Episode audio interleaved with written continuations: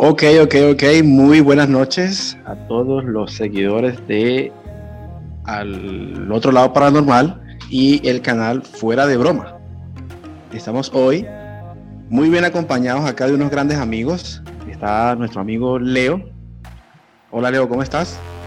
Bien, mi bro, aquí un poquito tratando de sobrevivir, pero aquí, aquí estamos. Muy bien. esperamos, esperamos que sigan mejorando. El señor David, el iluminado, la noche de hoy. ¿Cómo estás? Yo muy bien. ¿Ustedes qué tal? Bien, bien, bien. Y también nos acompaña el señor Steven. Hola, muy buenas noches, Denison, David, Leonardo, ¿cómo están? Vamos bien, vamos bien. Después de mucho tiempo volvió Steven, el otro fantasma de fuera de broma. Estaba en otro planeta, ese es nuestro eslogan, somos de otro planeta, ¿no? Pues sí, pero se lo tomó muy a pecho, bueno, hoy vamos a tener un, unos podcasts bastante, bastante interesantes. Eh, el señor David va a abrir con el tema de la noche de hoy. Eh, recuerden que esta transmisión eh, es en vivo para las personas que nos están escuchando. Estamos también en colaboración con el canal Al Otro Lado Paranormal, que lo dirijo con mi persona. Y bueno, David, sin más preámbulos, la noche es tuya. Ok, ok, ok. Bueno, ¿a ustedes les gusta el fútbol? Sí. ¿Algo? No. Bueno, siempre hay gente rara, pero No, no. no sé si Solo recuerdan, baloncesto. en el año 1999 se jugó una final de una Champions League que fue muy recordada y mejor dicho pasó a la historia porque un equipo iba ganando 1-0 al minuto 90 y en el tiempo añadido terminó perdiendo el partido 2-1 y obviamente y perdiendo el título. ¿Recuerdan algo de eso? La verdad no. Bueno, en esa final se enfrentaban el Bayern Múnich y el Manchester United, siendo el Bayern Múnich el equipo que perdió, que iba ganando y ya casi que estaban celebrando y en los últimos minutos perdieron. Y pues se fueron tristes a su casa. Sin embargo, este equipo, dos años después, en el año 2001, pues tendría su revancha, ya que el Bayern Múnich volvió a la final de la Champions, esta vez contra el Valencia de España. Y empataron 1-1, pero en, en penales ganó. Entonces ahí tuvo su revancha el, el Bayern Múnich. Y ustedes dirán, bueno, pero ¿por qué fuera de broma está hablando de fútbol? ¿Qué es esto? Bueno, resulta que este equipo, el Bayern, es de una ciudad llamada Múnich, que es la capital del estado de Baviera, en Alemania. Y la historia de hoy los voy a llevar al estado, o perdón, a Baviera, a la ciudad de Múnich, en el año de 1776. Ayer nomás. Sí. plena época de la ilustración. Y bueno, ¿y por qué nos vamos a ir a esa época? ¿Por qué nos vamos a ir a esa época? Exactamente, Revolución Francesa por ahí. Porque no sé si les suena de algo la palabra los Illuminati o los Iluminados. Sí. Claro. Ahora entiendo por qué Steven vino hoy. Se iluminó. Es parte de ese Sí, sí. equipo. el- Sí, sí, reúne, cura de fuera de broma. reúne todo el perfil. aparece extraña vez solamente cuando vamos a hablar de conspiración. Defiende las tradiciones. Tal cual. O sea, lo- los Illuminati hoy en día se conocen, es más por los mitos que hay, por las teorías conspirativas, pero en realidad sí tienen su origen histórico, sí existen o existieron, y ya vamos a ver si aún están y en qué consiste, pues, este, esta, ¿cómo se dice? Logia, no, Sí, logia. Organización. Logia, logia, sí. O sea, Sí, sería una una logia. Exactamente eso. O sea, se reúnen por logias, pero o sea, sería, o sea, el, la tamaño, en, en plena palabra sería organización, ¿no? Porque Sí, logias claro. son facciones. Sí, exactamente. Logia es como un estilo de, de llevar la organización. Ujú. Bueno, entonces los Illuminati históricamente se refiere a la organización Illuminati de Baviera. Ahí fue donde surgió, que era una sociedad secreta en la época de la Ilustración, fundada el 1 de mayo de 1776 por Adam Weishaupt. Espero estar pronunciándolo bien. Mi alemán no es el mejor aún. Y extraño, porque con esa fisionomía alemana tuya es extraño. De hecho, sí. Modestia aparte. Si te contara las veces que me han confundido con extranjero en todo lado. Pero bueno, poniendo el tema. eh, lo- las, como, la razón de ser de esta organización o su objetivo era oponerse a la influencia religiosa y los abusos del poder del Estado. Porque hay que recordar pues cómo era la época. La época venían saliendo como de lo que llaman el oscurantismo, donde la iglesia católica era la que gobernaba, la que decía que se hacía. Era la época de los reyes, príncipes, del el poder heredado, etcétera, etcétera. Entonces, esta organización surge como para hacerle oposición a este estilo de vida que, que era el hegemónico en ese entonces. Eh, bueno, cuatro años más tarde de su fundación, en 1780, se sumó otra persona que se llama Adolf von Neich, que era otra persona influyente de la época y sobre todo aportó mucho dinero, era como el principal sponsor de, de esta organización. ¿Me recuerdas el nombre del fundador? Perdóname. Adam Weishaupt, Ok. se escribe W-E-I-S-H-A-U-P-T, el apellido. Y Adam, sí, como suena. Ok. Ok, y con, y con la adición de este nuevo personaje eh, empezaron a, a formarse la, la estructura de la organización, que era pues de estilo masónico, como, como una logia. Y pues esto hizo que muchas personas que eran masonas empezaran también a, a ingresar a, esta organización de los Illuminati. El gobierno de Baviera prohibió la organización de los Illuminati junto con otras sociedades secretas en el año de 1785. O sea, no fue una organización que duró tanto. Y pues eh, cuando se prohibió esto, pues la organización fue disolviéndose. Sin embargo, pues hay rumores o, o cuenta parte de la leyenda que se reagruparon en Francia y que efectivamente fueron los responsables de la Revolución Francesa, como decía Leonardo al inicio. Bueno, e- esta orden de los Illuminati estaba comprometido con el modelo ilustrado. La meta era mejorar y el perfeccionamiento del mundo en el sentido de libertad, igualdad y fraternidad, que pues, si recordamos eran como los principios de la Revolución Francesa. Y sobre todo apartarse mucho de Dios o de la idea de Dios. Esa era también un- una finalidad de los Illuminati. Es por eso que muchas como historias de la cultura pop los muestran como los malos, los satánicos, porque sí tienden a, a alejarse de Dios. Según Weishaupt, el, el creador, el medio para alcanzar la libertad era principalmente la educación.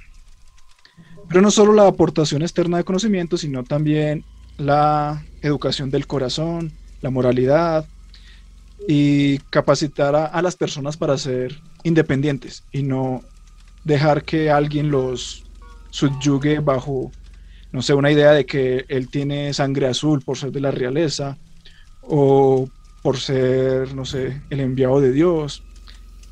Buscaban mucho como que el hombre se empoderara a sí mismo y fuera libre.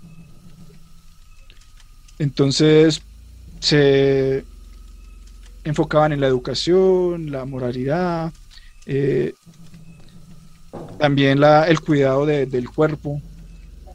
Entonces, eh, ellos querían eso, que una sociedad libre, igualitaria, sin príncipes, sin reyes, ni iglesias. Ese era el objetivo inicial o el ideal por el cual se fundó la, bueno, la organización de los Iluminados o Illuminatis. Ellos pues adquirieron el, el formato de, de logias, que ellos lo llaman el sistema arcano, si no estoy mal. Y bueno, buscaban la profesional, la perfección, el perfecciona, ¿cómo se dice? Ah, Perfeccionalismo del individuo, el perfeccionalismo del individuo. Y tenían como unos ciertos manifiestos que creían que, que se iban a cumplir a lo largo de la historia, no necesariamente en ese momento. Entonces, uno de ellos era pues la, abolición de la monarquía y todo gobierno organizado por, por ese sistema de rey, príncipe y que todo era heredado dentro de la misma familia porque eran el enviado de Dios. También querían la, la supresión de la propiedad privada de, de los medios de producción para individuos y sociedades con la consecuente abolición de las clases sociales. Comunismo, sí, querían comunismo. El comunismo real. Mira que ahora que estás hablando, pues tocando ese tema de que de que la, la, la, organización como tal quería realizar que la persona pues fuera como independiente.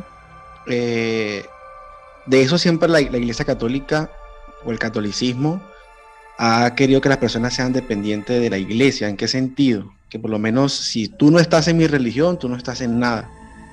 ¿Y qué es lo que pasa? Que es más fácil eh, a un pueblo, por así decirlo, a una sociedad, tenerla sumida en la ignorancia, porque tú la puedes dominar más fácil que a una sociedad que tenga conocimiento. Porque pues como bien, dime. O sea, tú eres pro Illuminati. Entonces, el dilema es que, ¿qué es lo que pasa? Que cuando ciertas personas van adquiriendo un conocimiento, aparte del que ya se conocía, que era pues la, la religión, porque como muchos sabemos, eh, la religión católica infundó de una manera pues eh, muy violenta también las la religiones, o sea que llegaban y mire, si ustedes no creen en, nuestro Dios, ustedes no están en nada, son blasfemos, bueno, empezaron a insultar a gente, a quemar brujas y bueno, y hacer y deshacer. Pero entonces, eso es lo que pasa con el, con el tema de las religiones cuando algo sobrepasa o quiere llevar la contraria a la finalidad de, por ejemplo, de la religión la más conocida, que es la católica, que si tú vas en contra de algo, de mi doctrina, estás en contra de Dios, automáticamente. De hecho, yo creo que yo sí habría sido Illuminati en esa época. Me gustan sus principios. Me gustan, pues, que sobre todo que ellos veían en la educación el pilar para ser libre. Y pues yo entiendo que, que en ese entonces, pues hay que recordar la época, ¿no? Era Edad Media, feudalismo, las clases sociales pues eran mucho más marcadas que, hoy en día. O, bueno, no tanto más marcadas, sino como más odiadas, porque, no sé, el que era vasallo siempre era lo mismo, habían abusos de, de las clases más altas a las más bajas, desde el rey, la nobleza, los clérigos, etcétera, etcétera. Entonces, pues sí había una opresión muy fuerte hacia la gente y sobre todo un control muy grande basados mucho en, la religión. Entonces por eso es que ellos hablan de, de, eliminar esas clases sociales y eliminar los sistemas de producción, pues que en ese entonces era pues el feudalismo. Entonces pues me gustan, me gustan sus principios de esa época.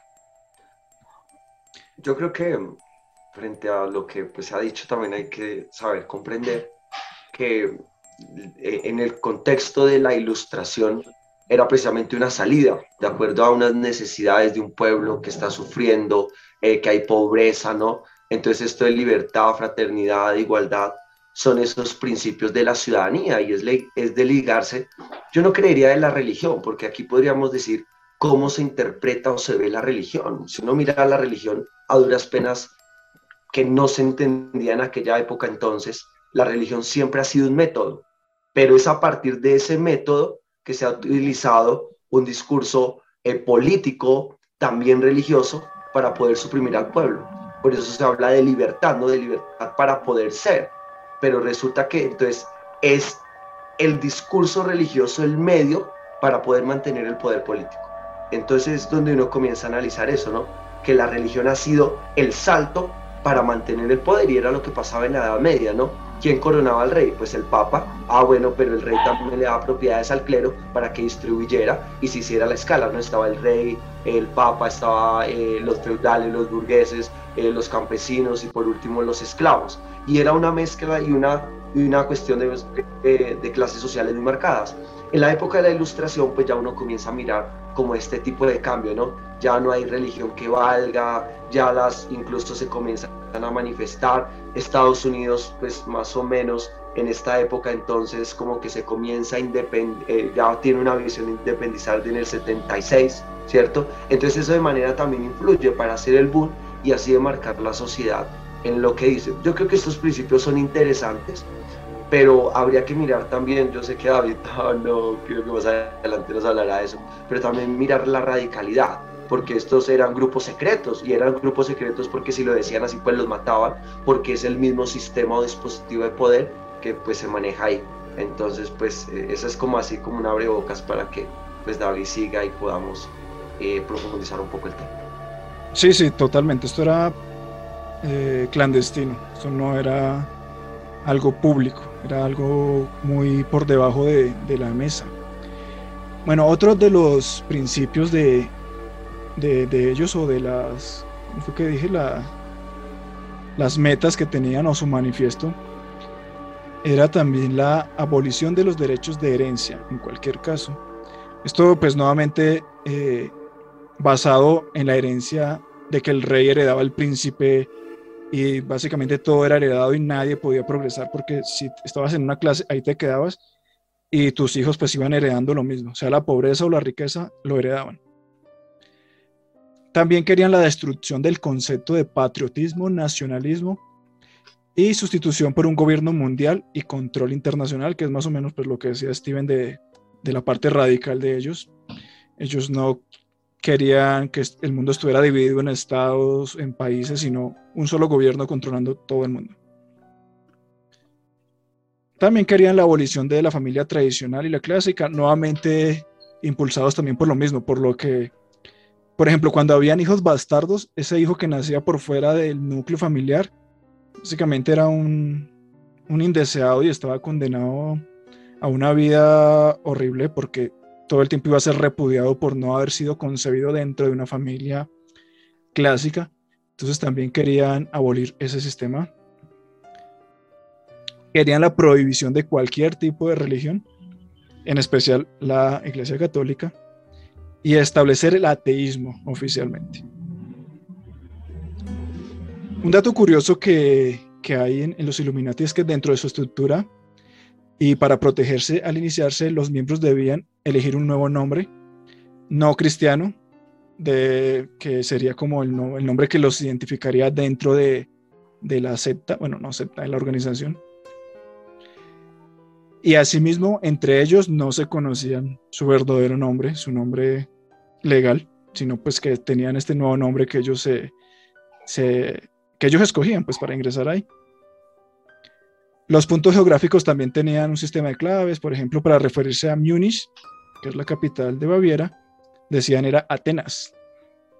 Y hasta las, hasta las fechas, si es que todavía existen, siguen usando ese tipo de, de claves a la hora de, de, nombrar lugares. Pero bueno, esta, la, organización oficial de los Illuminati, los Iluminados de Baviera, pues como les dije, fue temporal, no duró ni 10 años, a ver, del 70, Duró nueve, años, del 76 al 85.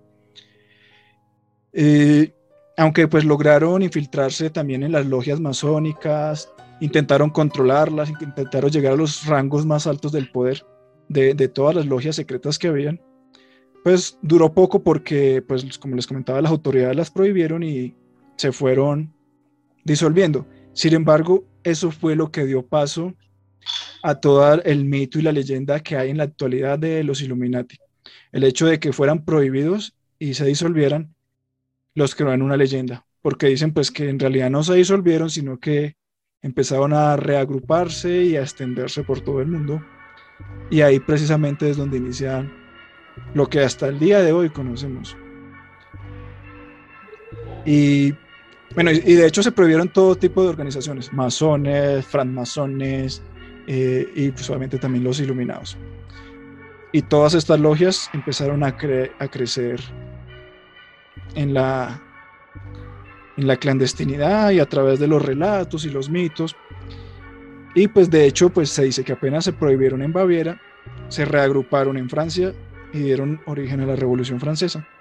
De hecho, el nombre Illuminatis tiene mucho que ver con, con la ilustración y todo eso, porque era como la luz que había después de tanta oscuridad que reinó la Edad Media. Y esta es la historia oficial de los Illuminati. Pero pues vamos a hacer aquí una pausa y retomamos con las teorías. Ok. Bueno, ya regresamos. Eh, vamos con una breve pausa. En el momento, como dice nuestro amigo Leo, eh, gratis. Si ustedes quieren pautar con nosotros, pues más adelante. Sigamos en línea y no se pierdan el desenlace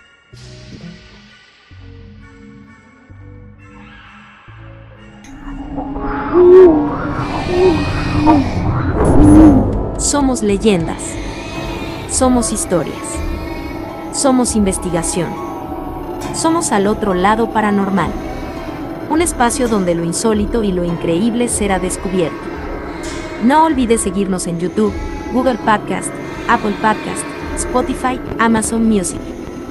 Estás al otro lado paranormal.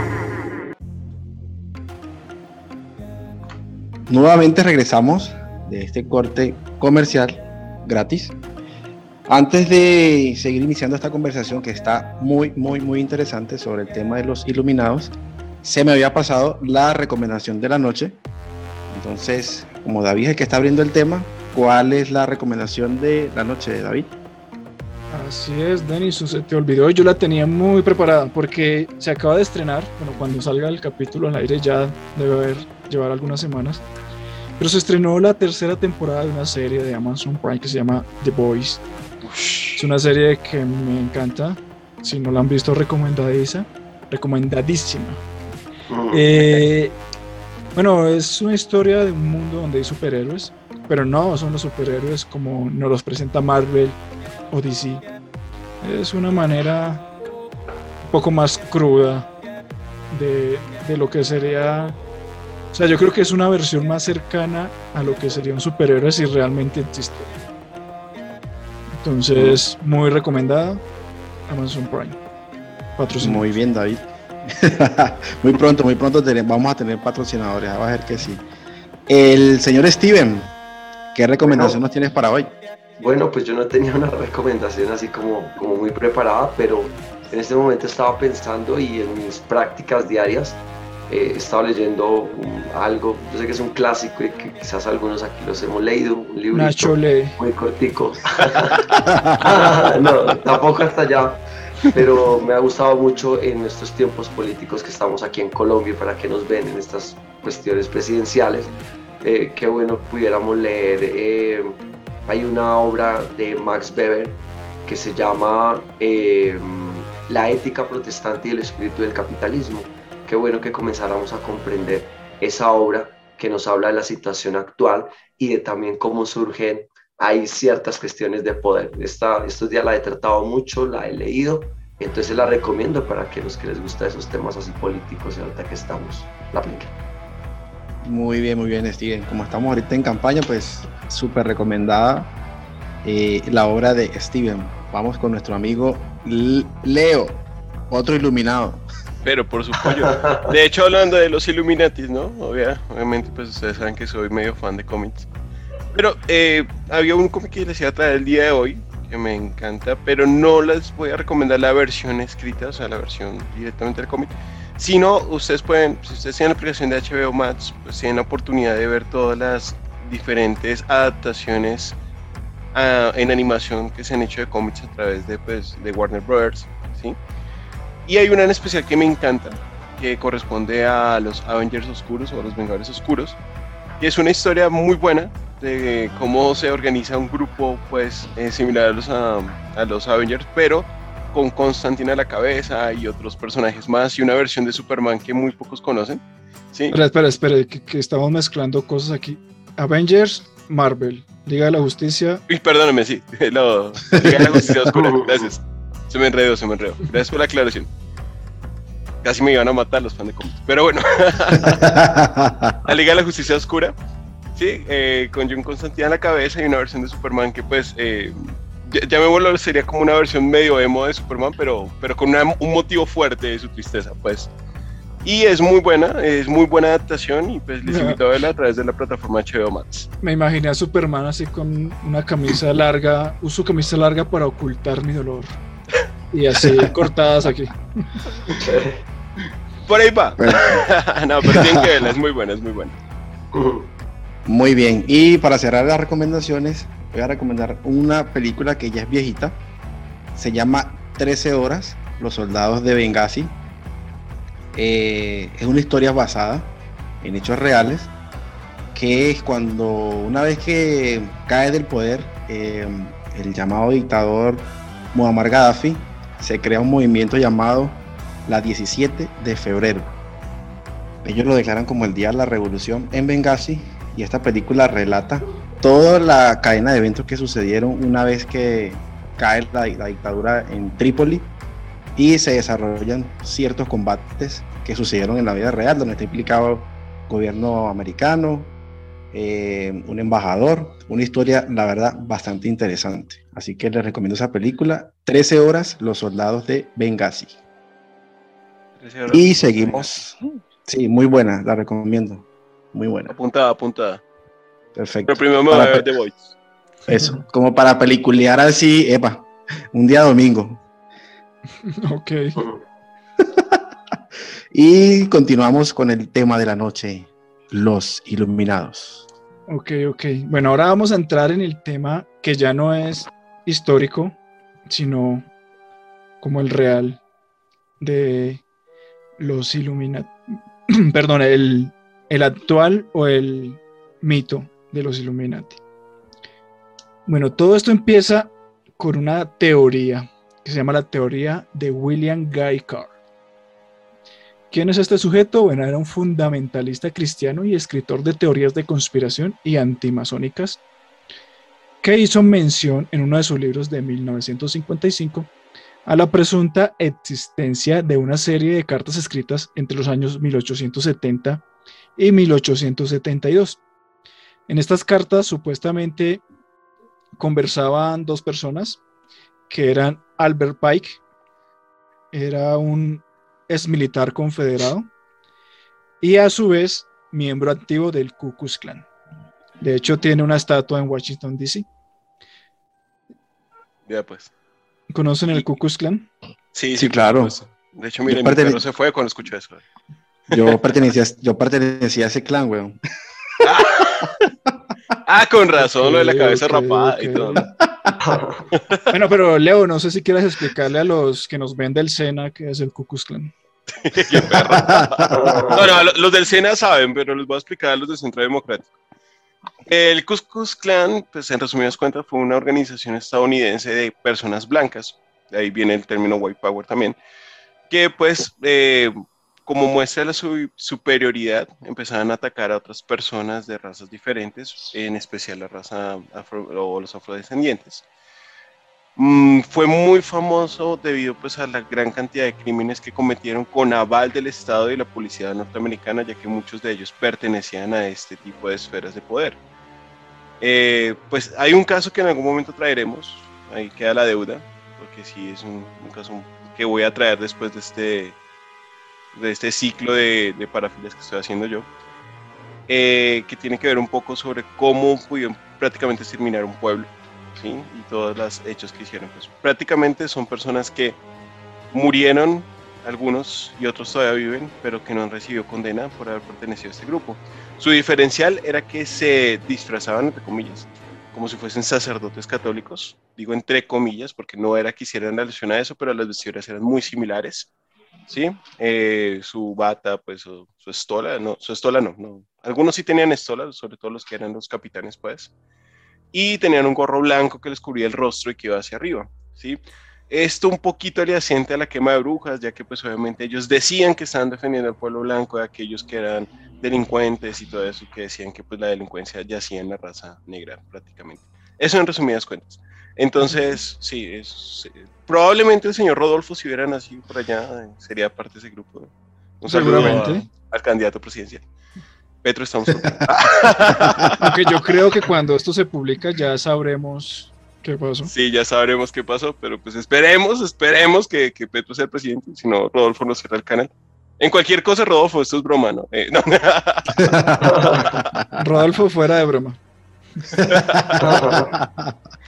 bueno, y, y para como agregar algo a la explicación tan buena que nos da Leonardo, hoy en día los grupos de supremacía blanca pues vienen más o menos eh, como con estos mismos principios del Ku Klux Klan o, descendientes del Ku Klux Klan. Bueno, entonces, pues esa era una de las personas, Albert Pike. Y la otra persona que estaba comunicándose en las cartas era un francmasón llamado Giuseppe Mazzini, filósofo y político italiano. Y que en teoría había sido el escogido por los Illuminati para dirigir sus operaciones mundiales en 1834. Entonces, ¿qué decían estas cartas según William Guy Carr? Bueno, presten atención porque aquí la, piel se puede erizar.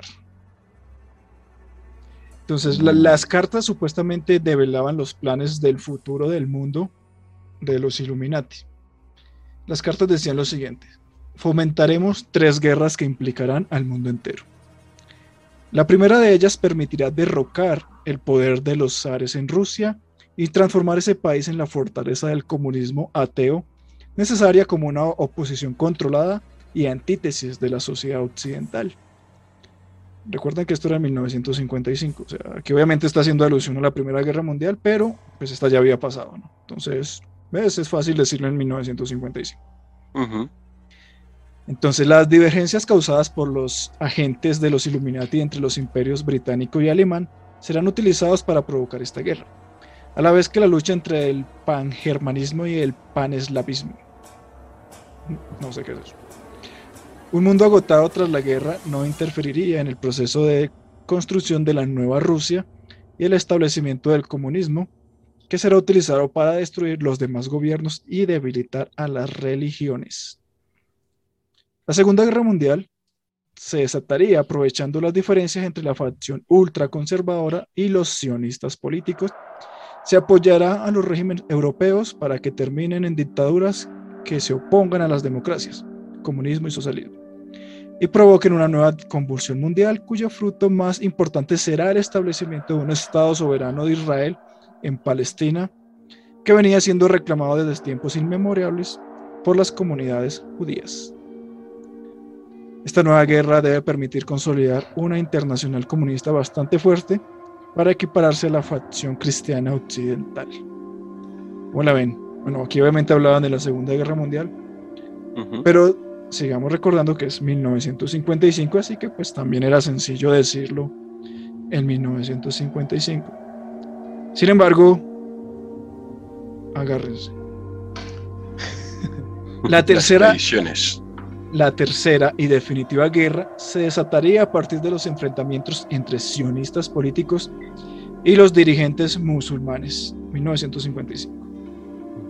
Este conflicto deberá orientarse de forma tal que el Islam y el sionismo político se destruyan mutuamente y además obligará a otras naciones, una vez más divididas sobre este asunto, a entrar en la lucha hasta el punto de agotarse física, mental, moral y económicamente.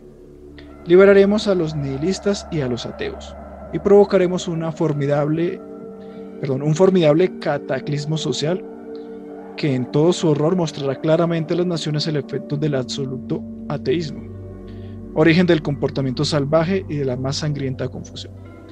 Entonces, en todas las partes, los ciudadanos, obligados a defenderse contra la minoría mundial de revolucionarios, exterminará a esos destructores de la civilización y la multitud desilusionada con el cristianismo, cuyos espíritus deístas estarán a partir de ese momento sin rumbo y ansioso por un ideal, pero sin saber dónde hacer su oración, recibirán la verdadera luz a través de la manifestación universal de la doctrina pura de Lucifer, sacada a la vista pública finalmente.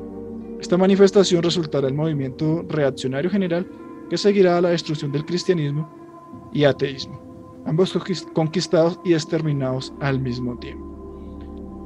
Entonces esto va como algo que, que Steven nos comentaba ahorita fuera de cámaras, que en realidad ellos no es que sean ateos, sino que ven el, o una deidad diferente al Dios que, que ven las demás personas o, o no sé, las demás religiones. Aquí pues dicen de Lucifer, que sí, como recordamos en, en capítulos anteriores, sobre todo el de Lilith, eh, Lucifer es como un símbolo de libertad para muchas personas. Y de hecho, pues esta idea la retoman acá, porque pues ellos ven como a, Lucifer como realmente el, el, símbolo de libertad que va a liberar a la humanidad pues del cristianismo y de las religiones, que son las que todavía tienen gran parte del poder. Entonces, pues esta, recuerden que esto es en 1955 y está hablando ahí de una vez ya del el conflicto del cristianismo con el mundo musulmán. Entonces, según ellos, ese es el plan de los Illuminatis, bueno, según él, según la teoría de, William Guy Carr, es los planes que tienen los Illuminati para encaminar al mundo. Mira que me parece, me parece interesante cuando hablas que pues, fue en 1955 eh, diez años después queda pues prácticamente terminado la Segunda Guerra Mundial, que la mundial, la Segunda Guerra Mundial terminó en el 45, si no estoy mal. Sí, señor, sí.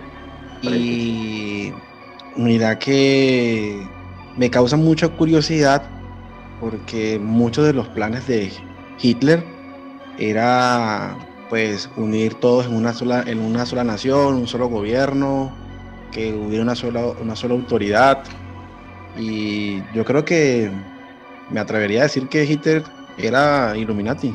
Con sus planes, pues según lo que venimos analizando, eh, apuntaba hacia, hacia allá. Sí. A pues de hecho, ahorita. a esos puntos, pues a esos objetivos. Sí, ahorita voy a nombrar como algunas de las personas que son consideradas Illuminatis o por las teorías han sido consideradas a lo largo de la historia. Y pues Hitler es una de ellas, de las personas Illuminatis. Igual, eh, siguiendo con lo que está diciendo Denison, pues para, para que, como David ahorita mencionó que desconocía el término de pangermanismo, pues es exactamente eso que está explicando Denison. El pangermanismo es una corriente política que idealiza a la persona alemana, bueno, como tal el pueblo alemán, como superior. Entonces, eso es lo que está indicando con el pangermanismo me sorprende que también la carta dice el paneslavismo, porque es un poco más, eh, o sea, no lo vemos tanto, pero pues obviamente si ustedes piensan hoy en día las potencias económicas, o, mejor dicho, los países más ricos del mundo, pues son eslavos.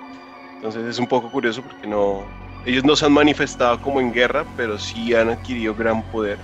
Estamos hablando pues de todo lo que está en la península escandinava, entonces eh, eso, eso, eso, me llamó la atención, Ahorita y de, hecho esos países siempre son vistos como el ideal de, de, lo que todo el mundo quisiera que fuera su propio país. si alguien dice, no, yo quiero que sea como Dinamarca, Noruega, Suecia, siempre es el ideal. Sí, sí, sí. Y yo agregaría lo siguiente, y es interesante ver la carta, porque de hecho más que una disputa, por, yo no creo que haya una, una disputa en contra de, en, sí contra el cristianismo ni contra el ateísmo. De hecho, uno podría preguntarse aquí si realmente el ateísmo existe, porque pues el, el A, digamos, si uno dice la palabra ese A es una negación del teísmo, pero pues obviamente no, yo digamos diría personalmente que no existe, porque necesariamente tiene que existir Dios para negar su existencia. Por ejemplo, es una cuestión de lógica. Pero bueno, en fin, y, la carta lo que menciona es precisamente ello. Es una guerra para acabar todo este sistema de poder. Y ahora en la obra que recomendaba, que se llama, eh, yo repito, La ética protestante y el origen del capitalismo, luego de que Martín Lutero se revela por allá en los 1500 y surge todo el protestantismo, pues todo este protestantismo que surge es el que denomina o son los primeros pilares para que se constituya lo que se conoce como el capitalismo. Entonces, mire lo interesante, que se habla del cristianismo y obviamente del catolicismo durante la Edad Media, pero quien tiene auge, y en lo que yo sé interpretar, en lo que tiene auge para hacer esta crítica precisamente al cristianismo, es lo que han hecho los protestantes, ¿sí?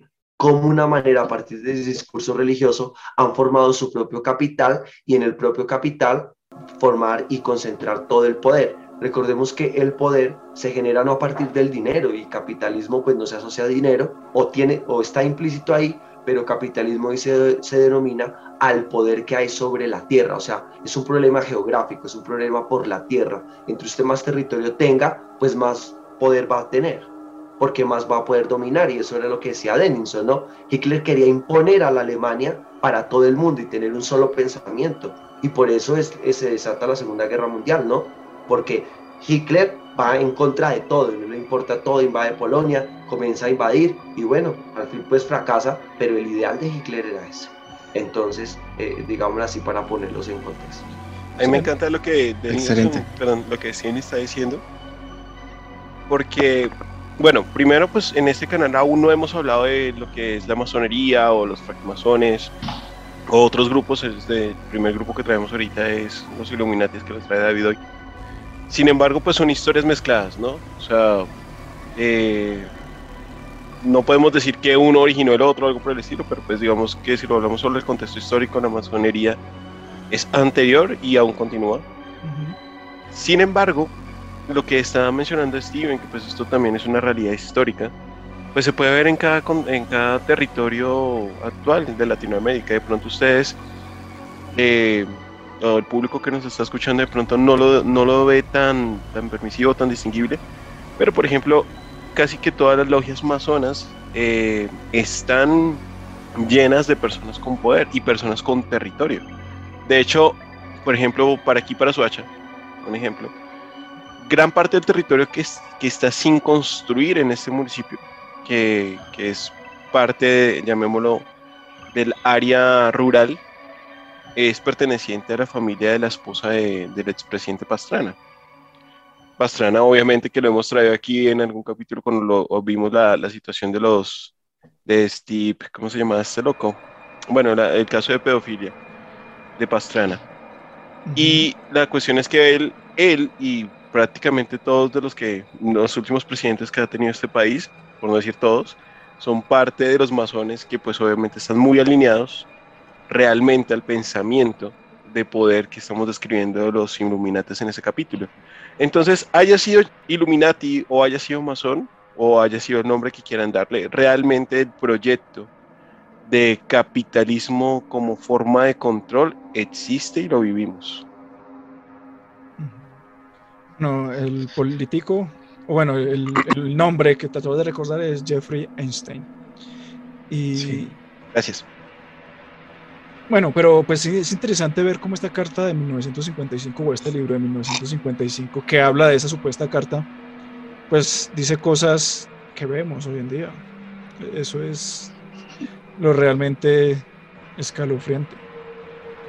Y lo que hace pensar, ¿será verdad? Mm, bueno, pues los Illuminati obviamente pues, se han extendido a lo largo también de, de, muchas obras de ficción, cine, películas, etcétera, etcétera. Y de hecho hay, hay unos símbolos. El símbolo original que usaban los, los iluminados de Baviera era en realidad un, un, mochuelo, que es como una especie de búho. Ese era el símbolo de ellos. Pero hoy en día, pues se los símbolos de, de los Illuminati se, se asocian más a otros, como por ejemplo el ojo panóptico o el ojo que todo lo ve, que es, que es un ojo que generalmente está encima de una pirámide y, hace parte de hecho del sello de los Estados Unidos, que eso nos lleva también a Estados Unidos. ¿Qué tiene que ver Estados Unidos? Pues bueno, una de las teorías de, que tiene que ver con los Illuminati es que en realidad los fundadores de Estados Unidos eran miembros de los Illuminati y pues por eso pues pusieron este símbolo en, en su sello que por ejemplo usan la Reserva Federal, que es el Banco Central de Estados Unidos, para financiar los diferentes objetivos de dominación mundial de la organización, pues, que en última ese sería sus su, objetivos. Esta teoría pues dice también que, que, bueno, que el sello de, de, de, los Illuminati, el ojo que todo lo ve, pues está presente en los billetes de dólar y por eso pues también relaciona mucho al gobierno o bueno, más que al gobierno, a los fundadores de Estados Unidos con, con los Illuminati. Y bueno, hoy en día hay varias personas que han sido vinculadas a ser parte de los Illuminati. Muchos famosos eh, deportistas, cantantes, actores, actrices, políticos, eh, son señalados por la prensa y por las diferentes teorías conspirativas de ser parte de esta organización. Por ejemplo, tenemos a Brad Pitt y a Angelina Jolie. Supuestamente se divorciaron porque la adhesión de la actriz a esta secta hizo que, pues, que esta relación se, dañara. También a otras celebridades que se han mencionado como Illuminati son Lady Gaga, Beyoncé, Jay-Z, que es el esposo de Beyoncé. También pues de líderes políticos como Barack Obama, la reina Isabel de Inglaterra, e incluso el Papa Francisco, lo que es un poco llamativo sabiendo como los ideales anticatólicos que tienen los Illuminatis, que hayan ya logrado infiltrar a esa organización al punto de que el Papa es un miembro de Illuminati. Y bueno, también a personas como Bill Gates, que bueno, tiene todo para ser un Illuminati realmente. y lo raro sería que no. Eh, políticos como eh, la familia Clinton, la familia Bush, Obama, Michael Jackson. Trump. más recientemente Miley Cyrus, Paris Hilton y básicamente toda la familia Hilton. Jim Carrey, ¿no? También por ahí. Jim Carrey, por cosas raras que ha hecho, también se le han relacionado mucho a, a los Illuminatis. Y bueno, si notan, pues casi todos son de Estados Unidos, los más actuales. Entonces, esa es la historia y teorías de los Illuminati. ¿Qué piensan? Mira que ahora que estás hablando que dijiste Beyoncé y Jay-Z, pues yo tenía el concepto de que mm, los Illuminatis eran pues, como te digo, Blancos. blancos, racistas, que no permitían que eso pues, de que, por así decirlo, porque ellos llamaban a, la- a algunas sociedades pues como razas, eh, se inmiscuyeran en esos temas en aquella época cuando hablaste de 1700, que todavía pues estaba la, ese tema de la, de la segregación, del tema de la, de la, del racismo.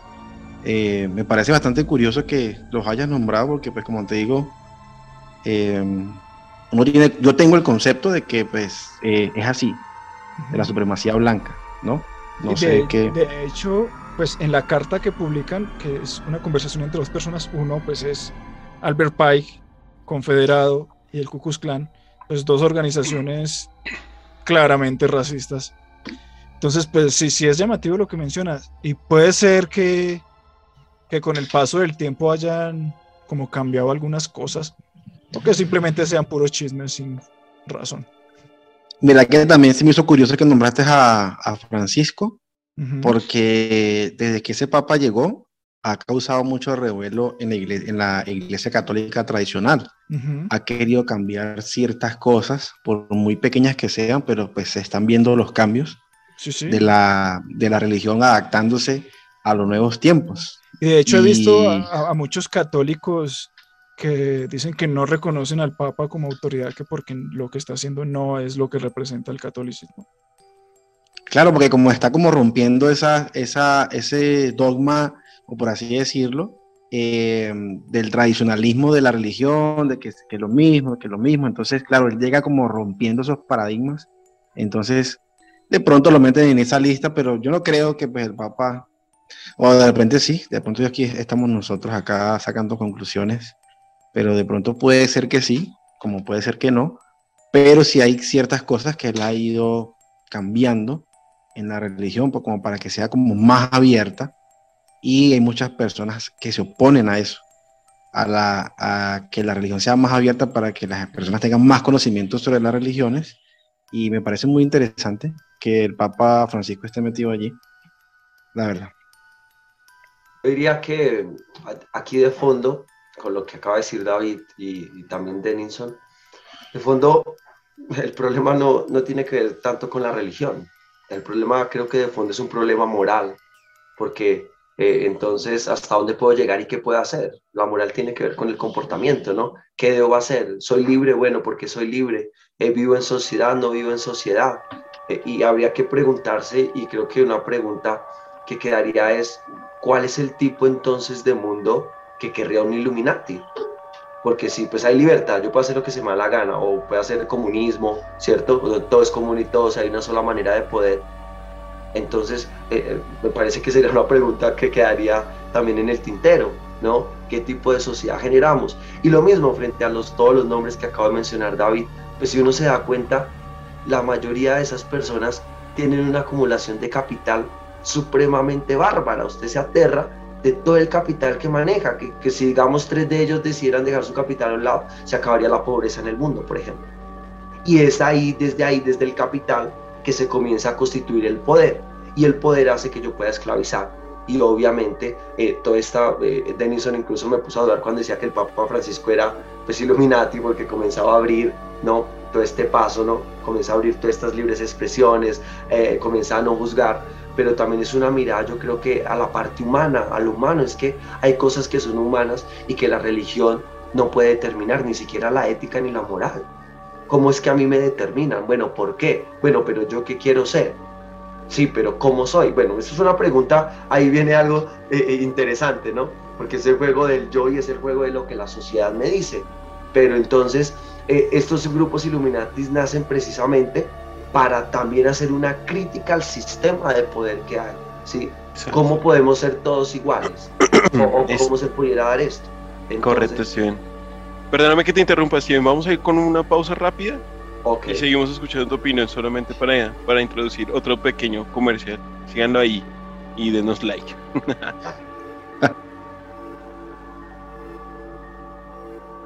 y entramos a la etapa final de este gran tema sobre los Illuminatis que traemos a la mesa hoy a discusión. Eh, vamos ya a finalizar este tema con algunas preguntas y dudas que quedaron en el tintero, como dice el compañero Steven. Steven, síguenos comentando más antes de que cerráramos eh, referente a lo que nos comentabas del poder eh, sobre la, el capital. Eh, sí, lo que venía diciendo, para quienes nos escuchan, estaba diciendo yo que todos estos personajes que acabo de nombrar, David, son personajes que han constituido capital y han acumulado capital, no solo en dinero, sino tienen varias propiedades, son famosos, en fin, tiene una serie de actividades que siempre están generando capital. Precisamente la crítica que creo que hacen los Illuminatis es a eso, a pensarse no en tener capital, sino a pensar que a partir del poder que da el capital, yo pueda, eh, digamos así, eh, tener sumergido o temer esclavo a un pueblo, o que me puedan criticar por mi posición religiosa o por mi posición sexual. Entonces los Illuminatis van a responder precisamente a eso, a la igualdad como vimos en la parte histórica que, que, nos dijo David, ¿cierto? Pero también a la libertad, pero hay un valor fundamental y que creo que lo rescato eh, históricamente y dice ese valor de la fraternidad, ¿no? Y ese valor de la fraternidad implica reconocerme y reconocer en el otro que es humano, independientemente de lo que crea, haga o lo que quiera hacer con, lo, con su vida. Entonces, eh, me parece muy interesante ver a los Illuminatis no como un grupo, pues obviamente malo y que algunas veces se asocia con Lucifer. Pues yo creo que esa asociación de Lucifer es más una asociación que interesa a lo poder, ¿no? Ustedes son del diablo, pues es mierda, todos somos del diablo, porque entonces todos hacemos lo que se nos da la gana. ¿Sí? Hoy en día, si usted no cumple las leyes morales, y, la religión tiene ese error. Voy a parar ya porque ya se lo haciendo la seña, pero para terminar, hoy en día o todo es una cosa o todo es otra, o me salvo o me condeno, o es blanco o es arriba, pero si, no puede, si yo quiero ser otra cosa independientemente de eso, no puedo. Entonces por eso creo que a los Illuminati los llamaban o los asociaban con Lucifer. Sí, hay, quiero hacer una aclaración de lo de libertad, igualdad y fraternidad. Es del grupo de los iluminados de Baviera o sea, los históricos, los que sí se conoce que existieron. La carta que habla de, que son de Lucifer es la teoría que viene después, en, el siglo XX, por parte de William, William Guy Carr. Y, también hay que hacer mención de quién era este sujeto, que era, ya, ya te digo exactamente lo que era, era fundamentalista cristiano y antimasónico. Entonces, pues ahí también se puede entender un poco por qué él dice que son de Lucifer, porque él sí era cristiano, entonces quería ver a los Illuminati con como la parte mala de la historia. Sin embargo, o sea, más allá de, si estaban o no con Lucifer, o sea, las cosas que menciona en la carta es, es, lo que viene a Terra, porque pues nos dice que básicamente la, la Primera Guerra Mundial era para quitar a los zares de Rusia, poner un sistema comunista que le hiciera frente al mundo occidental y al capitalismo para crear como la tensión. Después la Segunda Guerra Mundial, que básicamente ahí utilizaron a Hitler, así fuera Illuminati, pero sabían que él no, no iba a lograr su objetivo.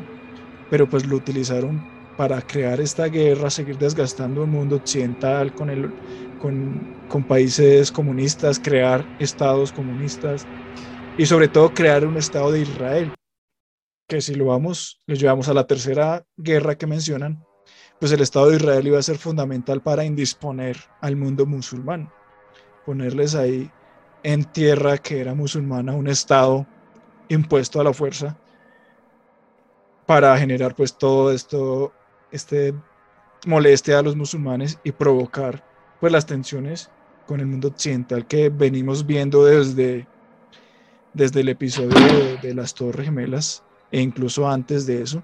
De hecho ya hablamos también de, de lo de las Torres Gemelas. Entonces básicamente como que todo se va entrelazando aquí en planes Illuminati. Y ahí también es donde entra lo de la familia Bush. Porque si bien no se recuerdan en el episodio de las Torres Gemelas, Leonardo, si nos quieren hacer algo fue Leonardo, él dijo que, que fue el gobierno el que planeó lo de la caída de las torres y pues el gobierno era de George Bush. Entonces, como que todo va encajando. O sea, George Bush hizo eso para indisponer al mundo occidental con los musulmanes y crear toda esta guerra que mencionan en el 55 que iba a pasar. O sea, todo, todo tiene mucho sentido, así como decía Leonardo, que fue el gobierno de Estados Unidos el que planeó el, el ataque de las Torres Gemelas, que fue Leonardo el que lo dijo. Yo no, no he dicho eso. el hincapié, ¿no? Primera que hay mucha evidencia sobre eso. Hay mucha evidencia sobre ese tema de la, del 11 de septiembre. Mucha evidencia que, que señala que, que eso fue así. Fue el mismo gobierno que se hizo un autoatentado para aprovecharse de muchas cosas. sí, en teoría era como, para ir por el petróleo y todo eso, pero según estamos viendo aquí es un plan que va mucho más allá de eso. No sé si recuerdan un capítulo de Los Simpson donde Homero tiene como una página pirata de noticias y empieza a poner cualquier cosa. Señor X. Y habla de, de las teorías de las vacunas y luego termina secuestrado por allá en una isla porque sabe mucho. No demora Leonardo por decir eso de las Torres Gemelas en, desaparecerse. Ponen un doble ahí. Mientras el verdadero está en una isla con todos los que saben demasiado. O muerto. De hecho es más fácil. Pero, es que mira que te pones a analizar pues muchas personas que a nivel artístico, político han sido influyentes en la historia terminan muertos. Si te pones, si te pones a analizar, ¿no? Cantantes, por así nombrarlo, Bob Marley. Eh, me atrevo a decir que el mismo Kurt Cobain también, porque la muerte de él, la verdad, estuvo muy, muy, muy rara. Sí, podríamos y ahí en adelante un, capítulo sobre eso. Sí. Ve, y les pregunto entonces, de acuerdo a lo que hemos visto de los Illuminati, ¿quién quieren los Illuminati que quede presidente en Colombia? Pues la verdad, Petro, ahí no hay, no hay, no hay mirada atrás. Sino que haya, bueno, te lo digo yo del lado venezolano, te lo puedo decir yo, que he vivido los dos sistemas, eh, sino que hay mucha, mucho desconocimiento, mucha, por así decirlo, mucha ignorancia sobre muchos temas. Lo que pasa es que, a pesar de que somos países hermanos, eh, los sistemas de gobierno a través del tiempo han cambiado tanto. Aquí la única ventaja que tiene Colombia, que la gente no se puede comparar con Venezuela, pero es que ni siquiera, ni siquiera en las medias, es que acá existe una corte constitucional. O sea que aquí nadie puede pasar por encima de esa corte. El caso contrario de Venezuela es que esa corte ya no existe, que es el Tribunal Supremo de Justicia, porque ya pues el, el gobierno es el que lo maneja. Entonces así gane Petro, por mucho que él quiera de pronto imponerse sobre alguna cosa, no lo van a dejar. Van a, todo el mundo va a tener la vista sobre él, esperando en qué momento se va a resbalar para, para echarle la mano. Créeme que sí. Aquí todavía pues hay un Estado de Derecho. Lastimosamente en Venezuela desde el 2012 se perdió el Estado de Derecho. Y eso es todo. Soy inocente. Pero ¿cuál, cuál presidente realmente va en función de los planes Illuminati para el mundo? No, en función iría más por su su discurso capitalista y pues, en, o sea, ojo, una cosa es el capitalismo y otra cosa es el este neoliberalismo, pero pues el neoliberal aquí realmente es Rodolfo enteramente, pues porque obviamente está buscando es la ganancia entera de, de las personas que ya tienen poder. Hacer, rico lo, hacer más ricos los ricos. Pero yo veo más como encajando en el perfil Illuminati a Petro que a Rodolfo. ¿Será? No sé. Yo, Sí, yo voy al contrario. Yo, yo digo lo mismo que ahí porque quiere que la gente conozca, que la gente se abra, tenga conocimiento, eh, la distribución de la tierra. ¿Sí ves? Hay cosas que de pronto lo conectan, van conectados allí. Sí, yo lo, creo lo que sí. pasa, lo que pasa es que yo lo veo diferente es porque esa doctrina de distribución y todo eso, recuerden que era para los ciudadanos, no para la gente. O sea, la visión de los Illuminates era para los ciudadanos. ¿Quiénes eran los ciudadanos en ese momento? Los burgueses, los que tenían ese eh, burgueses y nobles. No, no, no, Hoy en pero, día pero ahí, ahí sí quiero hacer una No, pero- porque uno de los principios era abolir las clases sociales. Entonces, ahí va Bueno, en también contra. tienes razón en eso. Tienes razón en eso. Entonces, por eso veo más a Petro encajando en los ideales, ideales Illuminati. Y no solo en eso, ellos también... abolieron las clases sociales de su momento, ¿no? Sí, sí, o sea, vuelvo a lo mismo, hay que diferenciar a los antiguos de Baviera con los de las teorías. Ah, bueno, yo estoy en hablando de los antiguos. Sí, no, no, yo hablo pues, de los que en teoría están hoy en día. Y pues una de las cosas es que hayan estados laicos. Y veo más a un Petro yendo hacia un estado laico, que en teoría sí es, pero eso no se aplica. De hecho, no sé si vieron en las... Uy, no vieron en las Con Ya pasadas... la están atacando a Denison por, por lo que dijo, ¿sí? Lo está poseyendo un Illuminati a Denis. Fue un duende, fue un duende. Bueno, les decía que si no, no sé si vieron en, en las pasadas elecciones que antes de, las, de, de empezar la, de que las urnas abrieran, había un montón de gente arrodillada orando que para que Dios iluminara a la gente y votaran por Rodolfo. Entonces, No, eso sí no lo vi.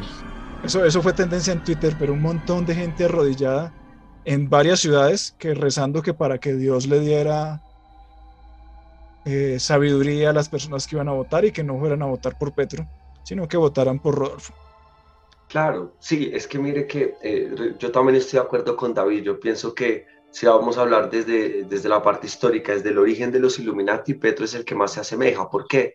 Pues que porque Petro defiende el Estado, el derecho, que se quiten las, eh, las brechas sociales entre lo público y lo privado. Es que, digamos, si hay derechos, yo no entiendo cómo puede haber propiedad privada si todos tenemos los mismos derechos. No es que la propiedad privada sea mala, por ejemplo, pero todos tenemos los mismos derechos. Tenemos la misma dignidad de seres humanos y ninguno es más que otro. Eh, entonces, eh, eh, es donde uno se pone a pensar eso, ¿no? Esos ideales de transformar la sociedad, pero también transformar primero al individuo, porque es que si no se transforma el individuo, pues duramente va a ser transformar la sociedad. Y lo que decía Denison, vivimos en una sociedad lamentablemente ignorante, es una sociedad que poco está preparada, que poco, le interesa leer, que se deja guiar por lo primero y va a terminar con algo que es jocoso, pero que es verdad. Hoy en día hasta da más dinero, lo que hablábamos al principio, ¿no? Fuera de cámaras, hacer chistes o hacer cosas ridículas, pero nadie se interesa por lo que verdaderamente nos, no, digamos, nos dignifica, que nuestro trabajo, nuestra manera de vivir, y vuelvo y remito y con esto termino, a ese valor de la fraternidad que promulgaban los Illuminati, ¿no? Como soy fraterno con el otro. Eso no es religioso, eso es un principio, valor eh, que es plenamente humano. Entonces, pues uno se preguntaría, ¿y eso? Sí, y además, miren el contexto de, del continente. Cada vez más países van entrando en, en, la nueva corriente progresista. De hecho, Petro a veces lo ha dicho, que él quiere formar un, un bloque latinoamericano con Chile, Brasil y Colombia como ejes. Y eso también es mucho de lo que hablan los Illuminati, de acabar con los estados, unificar más, cada vez más al mundo. Entonces... Pero, David, yo no, yo no, David, yo no creo que sea acabar con los estados, porque no es que el ideal del progresismo es acabar con los estados. No, no, no, no yo no hablo del progresismo, sino de los Illuminati. Uno de los Illuminati era acabar con los estados y formar solo un poder mundial. Y si vemos hacia dónde va el, el, continente, cada vez más países son progresistas, por lo que se van uniendo en un bloque que no van a, a acabar, o sea, así de, de, una vez con los estados, pero sí se van uniendo cada vez más y va cambiando como el escenario geopolítico. Porque sí, sí, claro. hace 10 años era una situación totalmente diferente, ahorita se está volteando la cosa y cada vez más son los países progresistas. Ah, yo creo que de fondo, eh, digo, para un comentario pequeño, de fondo eh, es unificar los estados, significa no depender de, es salir del subdesarrollo, ¿sí? Y ahora vamos a ser productivos para ser desarrollados. Creo que a eso le apuntaría y más la cuestión. Pues vamos en camino al plan Illuminati y eso es algo que irremediablemente va a pasar, sea en este o no pero Colombia va a entrar en ese mundo por el cambio generacional. Es inevitable que Colombia va a ser parte. ¿Cuándo? Pues puede ser ya, puede ser en cuatro años, en ocho, pero de qué va a pasar, va a pasar. Eso, es inevitable. Y pues recordemos que los planes Illuminati son muy a largo plazo. Entonces digamos que eso puede ser unos pequeños pasos para que en unos 100 o 200 años estén hablando de que ya están logrando sus planes de dominación mundial y con los ideales que, que, tienen. Que pues en teoría, como decía Steven, ¿cuáles son? Porque es muy difícil saberlo siendo una sociedad tan secreta. O sea, podemos saberlo con las teorías y de pronto los orígenes de los Illuminati de Baviera, pero ¿serán los mismos que tienen actualmente? De hecho, el COVID será parte del plan de los Illuminati. Puede ser. bueno. Ahí les queda. ¿Alguna pregunta, otra cosa más para ir cerrando este capítulo, muchachos? No, yo creo que súper interesante el tema. Quienes nos están escuchando también, pues la invitación está para que lo profundicen, para que también nos dejen sus preguntas en los comentarios. Yo no sé, aquí David, que es el experto hoy en Illuminati, también la ha iluminado. El iluminado hoy es David. Entonces, pues para ello. Y también un saludo a quienes de otros países nos ven, nos escuchan. Bueno, en fin, eh, es interesante. Muy bien, entonces, no sería más por hoy. Eh, recuerden que estamos en, en, nuestro canal, el podcast de confianza de Fuera de Broma. Eh, David, recuérdame cómo apareces en Twitch para nombrar acá la, la red, por favor. 2pin88. Listo. Leo, ¿cómo está con su otro podcast, su otro proyecto? ¿Cómo aparece? Pueden ir a buscarlo como Cojo Oficio eh, a través de YouTube o también como The Lazy Army en la página de Facebook oficial donde se publican también cosas de humor, es un podcast más sobre ese tema. Y también en redes sociales eh, adicionales como TikTok o Instagram pueden encontrarnos como Cojo Oficio-Lazy Army. Steven, ¿cómo apareces en redes sociales? Bueno, eh, pues mi Twitter casi no lo no lo uso, pero pues veo mucho, lo veo mucho, es arroba Steven Sánchez Fe. Y bueno, Facebook. ¿Y en OnlyFans cómo es que sales? No, no tengo OnlyFans, no me da para tanto, la verdad. Seguidor de Francisco, dice así, arroba seguidor de Francisco. Sale, sale con la estola blanca. No Perfecto. Bueno, quienes habló, Denison Matallana, eh, también estoy en TikTok como al otro lado paranormal. También estoy en Facebook, estoy en Instagram y en todas las plataformas de streaming como Spotify, Amazon Music, eh, el podcast de Google y el podcast de Apple, lo mismo también para el podcast de Fuera de Broma, también está disponible en todas las plataformas de streaming. Así Ya que estamos ahí en Apple Podcast, por fin. perfecto. Entonces, no sería más por la noche de hoy. Nos despedimos. Ya pues.